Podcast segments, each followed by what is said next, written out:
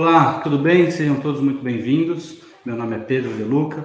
Hoje é, acompanho vocês em mais uma Sexta Cripto.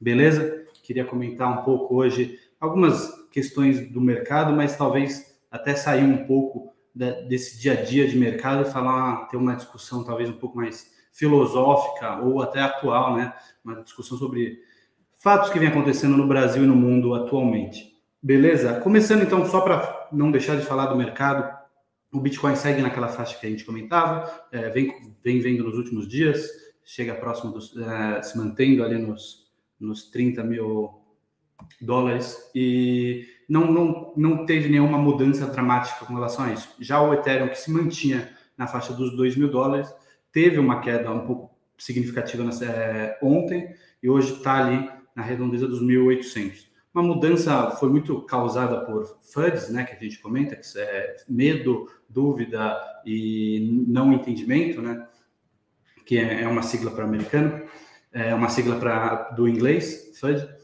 E, as, surgiu muito esse FUD devido a, enfim, mudanças que vão ocorrer no Ethereum. Não, não vou entrar em detalhes técnicos, mas vai ocorrer uma junção de blockchains. A gente tem o Beacon Chain e a gente tem o blockchain tradicional do Ethereum o Beacon Chain é a, proposta, a nova proposta de blockchain do Ethereum que vai, vai passar a se tornar prova de, de participação, né? Proof of Stake. Ele atualmente funciona ainda na, na mesma forma de mineração que o Bitcoin, prova de trabalho, e vai passar a ser uma Proof of Stake, uma prova de participação. Essa mudança tem prós e contras. Tem quem argumente que tem mais prós, tem quem argumente que tem mais contras. É, é algo que vem sendo discutido pensado muito no mercado faz bastante tempo. E aí, recentemente, parece que a turma do Mais Contras é, ganhou mais voz nos últimos dias e está gerando essa grande preocupação. Eu, sinceramente, entendo a mudança, eu acho que para se a gente pensar num ativo como dinheiro, como deveria ser, como é a ideia do Bitcoin, não faz sentido você deixar de ser prova de trabalho. Acho que a prova de trabalho funciona muito bem, é a melhor forma para o Bitcoin. Mas para outros ativos, talvez valha a pena se você quiser abrir um pouco a mão de alguns pontos, como a descentralização. Eu acho que é perigoso a gente abrir mão da descentralização, é até bastante do tema que eu quero comentar hoje, mas depende do ponto de vista. Você entender o Ethereum como uma startup, um investimento em uma startup, pode ser uma plataforma de desenvolvimento de aplicativos descentralizados, pode ter esse entendimento. Lógico que por ser uma prova de participação, você acaba é, abrindo brechas para pessoas indivíduos, empresas que tiveram uma participação maior terem poder, um poder maior sobre a rede. Lógico o mesmo acontece com o Bitcoin, quando a gente fala na prova de trabalho, se você tiver um, alguém um super minerador, ele conseguiria tomar conta da rede. Isso é muito mais difícil de acontecer, porque conforme o número de mineradores, a força computacional vai subindo na prova de trabalho, a dificuldade também. Então fica cada vez mais difícil você conseguir é, ter uma maioria de mineradores via prova de trabalho. Enfim, essa é uma discussão bastante longa, extensa, vem acontecendo no, no, no mercado há dias e começou a surgir algum, esses FUDs com relação à mudança de blockchain do Ethereum, passando para ser o é, Eterno, Ethereum 2.0, que é, até a fundação Ethereum pediu para parar de usar o nome, mas muita gente ainda conhece assim. Certo? É um merge, né? a junção que estão comentando. Então, isso teve uma queda no Ethereum e trouxe também, o Ethereum é a mãe né, de todas as outras altcoins, muitas das altcoins top 20, top 50, top 100 estão ou no blockchain do Ethereum ou são cópias muito parecidas com o Ethereum, então uma falha que ele possa apresentar coloca é, todas essas altcoins em xeque. Eu, sinceramente, não, não entro muito nesse FUD, eu não, não acredito que exista grandes preocupações a ser tida com relação ao Ethereum, mas enfim, acho que é um, é um tema que vem acontecendo, o mercado está acompanhando e as pessoas estão tão de olho, estão um pouco ressabiadas com relação a isso. Beleza? Eu vou tomar uma água aqui e depois eu queria comentar com vocês uma reportagem de um, que saiu, foi publicada no Estado de São Paulo ontem, quinta-feira, 26 de maio de 2022. Eu acho que é importante para a gente repensar até essa questão de descentralização, o que é controle, enfim. Vamos lá. É, o título da matéria, não sei se é uma matéria, reportagem, eu não, não sou especialista em jornalismo para dizer. Eu vou chamar de matéria, me perdoem se eu estiver usando o jargão errado. é um edital, talvez, é, é uma coluna de opinião. Como lavar dinheiro com criptomoedas. É, o título chama atenção, né? É, não vou ser cínico aqui, é, eu sei que tem muita gente que que é, muita não, mas existem pessoas que de fato aproveitam da descentralização das criptos para lavar dinheiro. E aí o título assim é, chama atenção. Eu até falei, talvez, talvez venha coisa boa aí, né? Vamos ver, será que vão fazer críticas contundentes a, a criptos que, enfim, são novas? Porque essa, essa questão de se pode lavar dinheiro com cripto é algo que é um argumento que vem tem mais de uma década, né? Será que vem algo novo por aí? Ou veremos argumentos mais antigos, de mais de década atrasado? Bem, se tratando do Brasil, sempre é possível que venha, né? Mas vamos torcer que não.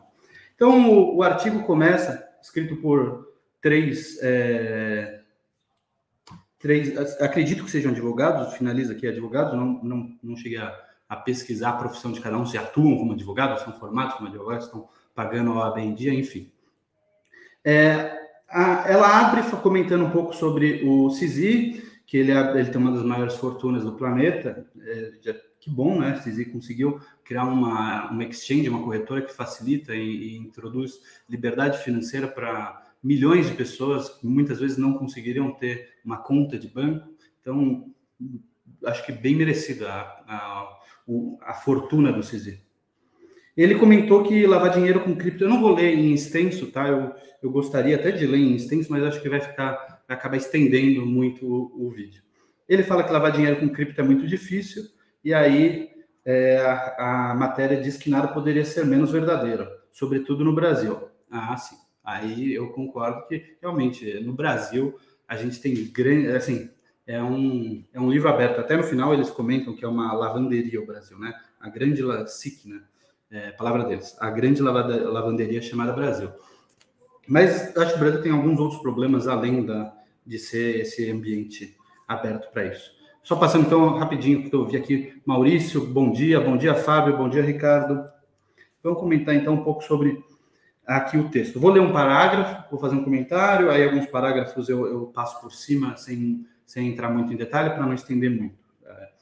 As criptomoedas estão no radar do aparato do controle, de controle de governos, porque são frouxamente reguladas, dificultam a identificação de seus donos e o rastreamento dos negócios que levam às suas transferências entre pessoas. Vocês vão reparar que é, isso aqui é, um, é uma frase só, no caso, não é um parágrafo ainda, eu vou terminar o parágrafo.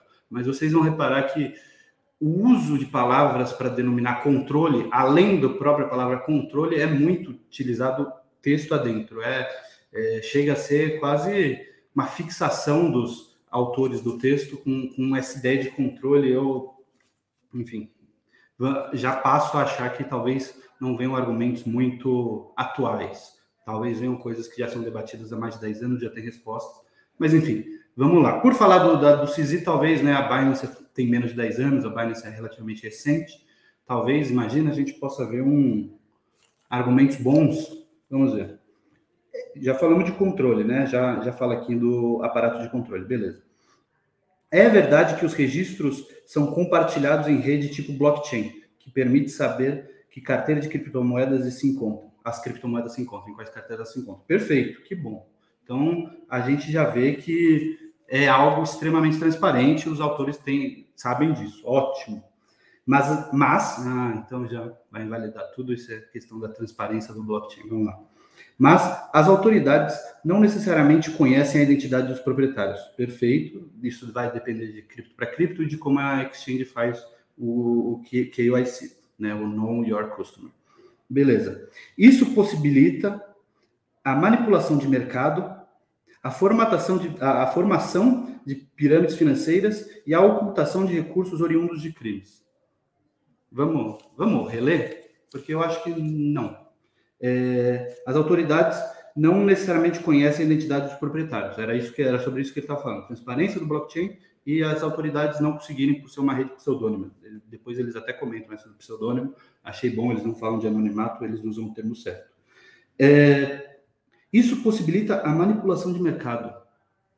Eu tenho a impressão que não é desconhecimento, desconhecer a, a carteira e os ativos que estão, de quem é o dono da carteira, que possibilita manipulação de mercado. Até porque acontece manipulação de mercado no mercado tradicional. Né? Acredito que tem a ver com, com influência, seja intelectual, influência de capital em cima do mercado, e isso pode acontecer sabendo-se quem tem os, os investimentos e quem não tem. Acho que não é relacionado, pode ocorrer, lógico que pode, porque é um ativo financeiro, mas não se deve a, necessariamente a conhecer a, a identidade dos proprietários dos ativos.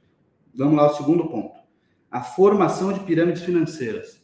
Eu não sabia que o Madoff usava é, Bitcoin. Aliás, tenho a impressão que ele, ele foi pego antes da, foi preso até antes da invenção do Bitcoin, é, antes da, do lançamento do white paper do Bitcoin. Charles Pons é a mesma coisa. O golpe do boi gordo é a mesma coisa. Eu tenho a impressão que pirâmides financeiras também não são relacionadas a necessariamente conhecer a identidade dos proprietários dos ativos. Então, não entendi essa relação. E aí, por fim, é, ocultação de recursos oriundos de crime. Ah, sim. O, a lavagem de dinheiro realmente começou a partir do dia 3 de janeiro de 2009, quando o primeiro bloco do Bitcoin é minerado. Antes disso, não se utilizava, né? Restaurante, bares, enfim, é, é fato notório como são feitas lavagens de dinheiro. Aliás, acho que Pablo Escobar, é, Al Capone nunca lavaram dinheiro nenhum. Talvez fossem apenas gangsters e pegavam e usavam dinheiro sujo. Bem, enfim. Aí depois eles falam aqui, utilizam a questão do pseudônimo, quem tem a chave, a chave privada na carteira tem os ativos, então, perfeito, eles, eles têm esse entendimento. Até agora, é, nada muito novo sobre o sol. É, as, as exchanges agregam recursos de várias pessoas, já explica um pouco como funciona as exchanges, perfeito. Aí ele fala que, em teoria, é possível recorrer às exchanges para identificar os clientes e obter seus dados cadastrais. Aí começa o problema. Perfeito, eu não poderia dizer melhor. Realmente, a partir do momento que a gente consegue, e os perigos da centralização das exchanges, que, de saberem que você tem seus recursos, você não é dono dos seus recursos, podem ser tomados de você, a, a, cumpra-se, né? Como a gente brinca, brinca, é realmente aí que começa o problema. Então fica aí sempre a nossa. Depois eles até vão comentar sobre Code Wallets. É, lembrando que a gente sempre aqui apoiou você ter, quando lógico faz sentido financeiramente, ter uma Code Wallet, investir uma Code Wallet para manter seus ativos sob sua própria custódia, inconfiscáveis. Aí ele fala que uma das, é, uma das principais regras da prevenção à lavagem de dinheiro exige, aí a gente volta ao ponto do controle, exige que as duas instituições envolvidas numa transação conheçam os dados da parte envolvida. Perfeito, isso daí é totalmente arbitrário, mas é uma das principais regras. Se a regra está certa ou não, isso daí é positivismo. Mas exige, vamos lá, é, controle. É, instituições reguladas, como os bancos submetidos à fiscalização do Banco Central, são obrigadas a identificar as pessoas. Exige, controle. Vamos lá, que perigo que pode ser, né? Afinal de contas, imagina não sermos controlados. É, se as exchanges não sujeitam às normas semelhantes, não há como garantir a existência de controles sobre os dados dos clientes, limitando valores e origem dos destinos de transferência. De novo, controles, vamos lá. Aí depois eles passam aqui mais um pouquinho, é, falando que algumas, algumas exchanges não colaboram com esse controle. Atuando sem supervisão, chegam a oferecer, em alguns casos, serviços a investidores que podem ajudar a mascarar os beneficiários finais, ou mesmo assegurar o anonimato. Ele estava até agora falando das exchanges grandes. Eu gostaria de saber qual exchange que, que oferece é, esse tipo de serviço. Das grandes, óbvio. A gente tem DEX, né, que são exchanges descentralizadas, mas aí não tem como correr e intimidar seus donos, até por serem descentralizadas de fato, é, do ponto de vista da criptografia. Aliás, até agora são argumentos que eu diria que sim, é, é não é falha da, da cripto, né? Elas, elas foram montadas assim por design dos, são, são dos cypherpunks, eles ah, foi um grupo de cypherpunks, o Satoshi pertence a um grupo de cypherpunk, eles, eles escrevem e montam, né, eu acredito que o Satoshi, aí, do meu ponto de vista, é mais de uma pessoa, mas enfim, montam um protocolo exatamente feito para isso. Que bom que foi notado. Aí ele fala, por que, que o CISI fala que é difícil lavar, então? A verdade é que é fácil lavar dinheiro com criptomoedas. Vamos lá, vamos ver a explicação, porque eu acho que pode ser fácil lavar de qualquer forma, né? A melhor forma, na, na realidade, é com cédula, porque essa sim é irrastreável. Como a gente voltando aqui, a gente sabe que os, os, o, o registro das transações fica gravado no blockchain. Então, o que não fica gravado nunca é por onde cada cédula passa, de mão em mão. essa é a melhor forma de lavar dinheiro. Lógico, falando, não incentivando, apenas comentando. Mas o foco é em cripto, não vou entrar nesse ponto. Há dois motivos porque é fácil lavar dinheiro com cripto. Vamos lá. Um, a ausência ou insuficiência de verificação da autenticidade de documentos e validade dos dados fornecidos na abertura de contas. De novo, controlezinho. Vamos lá. É, eu vou até falar mais para frente, mas o George Orwell, em 1984, não era um manual, é uma ficção de uma distopia, mas aparentemente o pessoal tende a discordar de mim.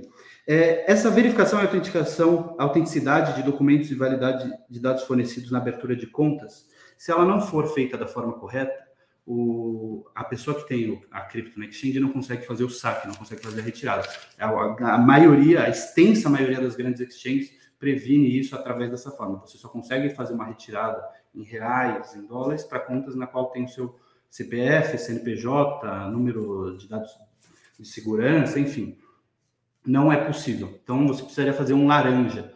Aí não está facilitando nada, né? Porque para arrumar laranja para conseguir fazer saque, a gente já tem golpes como o Pix do Banco Central, que vocês citam que deveria ser, é, as exchanges deveriam estar à margem da fiscalização do Banco Central. O Pix, organizado pelo Banco Central, sofre golpes através de laranjas, que é o mesmo tipo de golpe que você precisaria fazer para fazer o golpe, para fazer a lavagem dentro da exchange. Então não existe uma facilidade maior, né? Existe a facilidade porque não é difícil no Brasil arranjar laranjas, mas não é devido às criptos novamente. Segundo ponto, a inexistência ou ineficácia de controles da origem ou destino das transferências. Nessas condições, é possível misturar os valores ilícitos com lícitos para trazê-los ao sistema financeiro nacional, como acontece desde que o Brasil é Brasil, lavagem de dinheiro. Não é algo novo que as exchanges estão trazendo, que o cripto está trazendo. É um problema que o Brasil tem. E, de novo, controle, fixação por controle. Aí eles falam da Cold Wallet, a gente aceita, a gente acha que é, é importante ter Cold Wallet mesmo, apesar deles... Eles não falam nem necessariamente mal, eles só explicam o funcionamento. É, eles falam né, aqui, é, carteiras fora de uma exchange cujas chaves não estão na internet podem facilmente ser o destino de recursos decorrentes de fraude, propina, extorsão ou crime. É, eu não sei se eles queriam que essa, esse monopólio ficasse só com os bancos, né? Parece que os bancos é, não fazem isso, não, não é os bancos não são os fins. A gente não tem caso do HSBC, por exemplo. Enfim, foi foi notoriamente, isso daqui não é fato novo, foi de fato comprovado que tinha, acabava tendo contas de, de mafiosos na Espanha, é, é grandes novidades. Realmente, o mercado cripto é um perigo para para lavagem de dinheiro. O mercado tradicional não, não, não convive com esse problema. Hoje, as exchanges estrangeiras não prestam informações ao fisco, aquele controle de novo, até para estrangeiros, né, exchanges que não estão no Brasil. Eu sei que ele está dando a entender que oferecem serviços a brasileiros, mas não estão registrados no Brasil. Deixando a margem à tributação em volumes relevantes da transação. De novo, né, vamos pegar um pouco do dinheiro dos outros, porque a gente sabe como cuidar melhor do dinheiro dos outros do que os próprios.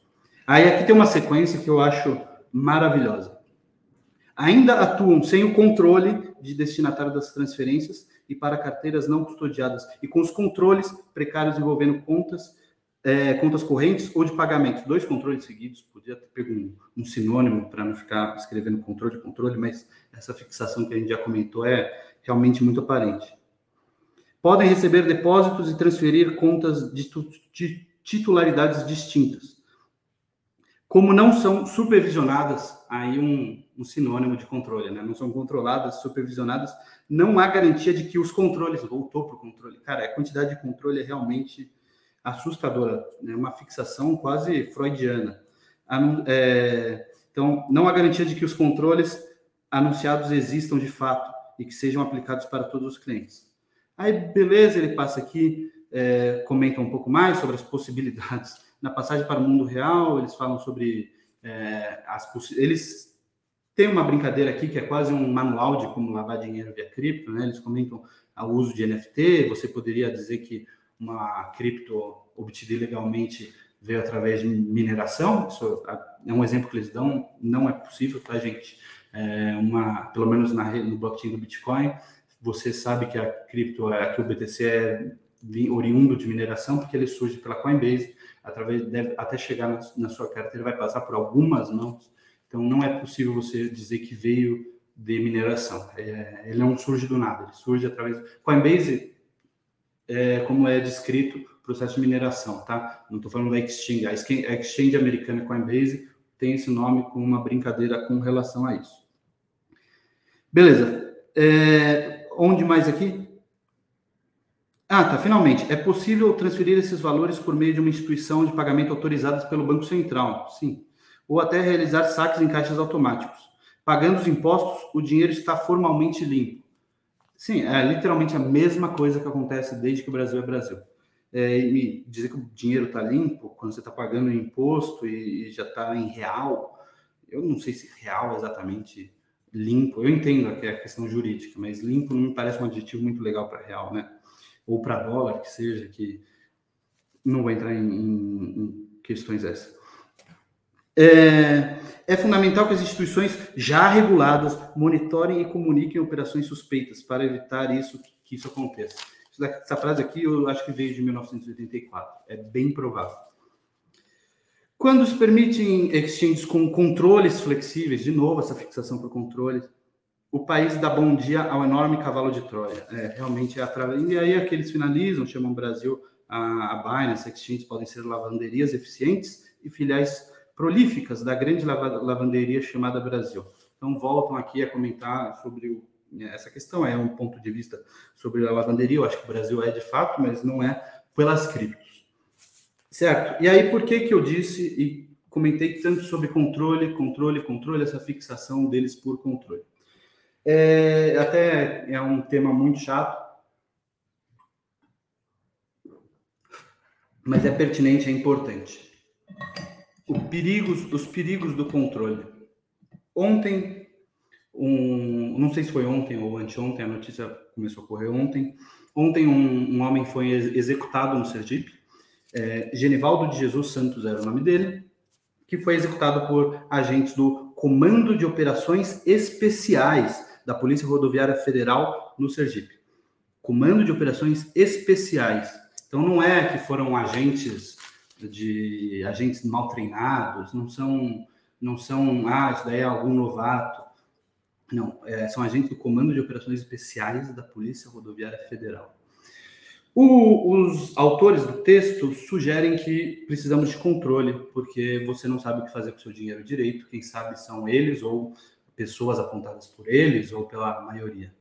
É, é assustador, porque o que, qual a garantia que qualquer um de nós tem de que as pessoas que vão cuidar disso são tão despreparadas como os agentes do Comando de Operações Especiais? Vou repetir: Comando de Operações Especiais da Polícia Rodoviária Federal do Sergipe, que executou um homem chamado Genivaldo Jesus Santos, esquizofrênico, tinha problema com esquizofrenia, foi executado numa câmara de gás. Repetindo, tá? Nós não estamos em Auschwitz nos no final dos anos 30. Nós não estamos em Dachau no final dos anos 30. Nós estamos no Brasil em 2022. Um homem foi executado via câmara de gás no Brasil pelo Comando de Operações Especiais, agentes, não foi o comando, não vou entrar no número da instituição, por agentes que representavam o Comando de Operações Especiais da Polícia Rodoviária Federal. Essa é a garantia que a gente tem, que a gente vai ter agentes, seja do Banco Central, tão capacitados, do, do órgão regulador que se for, tão capacitados para saber o que fazer com o nosso dinheiro. É isso que é o controle que eles tanto é, apontam. Não, mas sem controle, mas sem controle, mas sem controle o quê? É, é, é realmente um isso aqui foi publicado num jornal de circulação nacional extremamente relevante, não trouxe absolutamente nenhum ponto é, novo sobre o sol, nenhum argumento sério, pelo menos de quem acompanha o mercado. Eles parecem ter feito uma pesquisa, conhecer do assunto, porque eles até explicam o funcionamento da Cold Wallet de forma correta, a questão da exchange, o que é o blockchain, mas não traz nenhum argumento novo sobre o que é isso. E é esse um dos grandes pontos positivos. Como eu comentei, o Bitcoin foi feito para a gente conseguir fugir desse controle. Não pessoas que não estão dispostas a terem suas vidas controladas, seja por pessoas é, éticas ou não, como foi o caso no Sergipe. Então, se todo, ler um artigo como esse, a situação que, que ocorreu, é, de novo, da Câmara de Gás no Brasil em 2022, não te faz ficar minimamente revoltado é, não te faz entender o valor de fato do Bitcoin, o que, que é o Bitcoin, para que, que ele serve, como ele funciona, realmente talvez aí cripto, BTC não seja um investimento para você.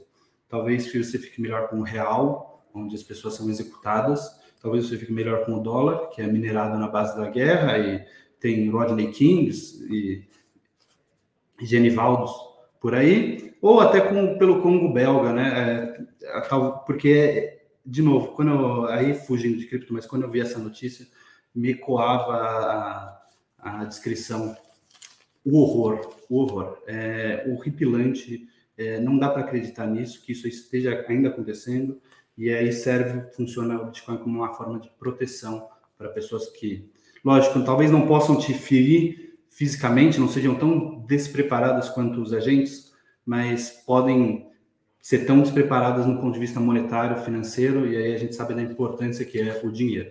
Então, se você não percebe, se você não entende o ponto de vista da, da necessidade de cripto e do Bitcoin, pelo menos um pouco, um, talvez não, realmente não seja para você, seja melhor ficar no real. E aí, enfim, outros investimentos. Certo? É, eu tento terminar sempre a sexta cripto num ponto positivo, mas realmente um, é, com os episódios que vem acontecendo, é, eu prefiro hoje terminar nesse tom mais sério, mais sóbrio. Então, fica aí. Eu também não faço geralmente grandes.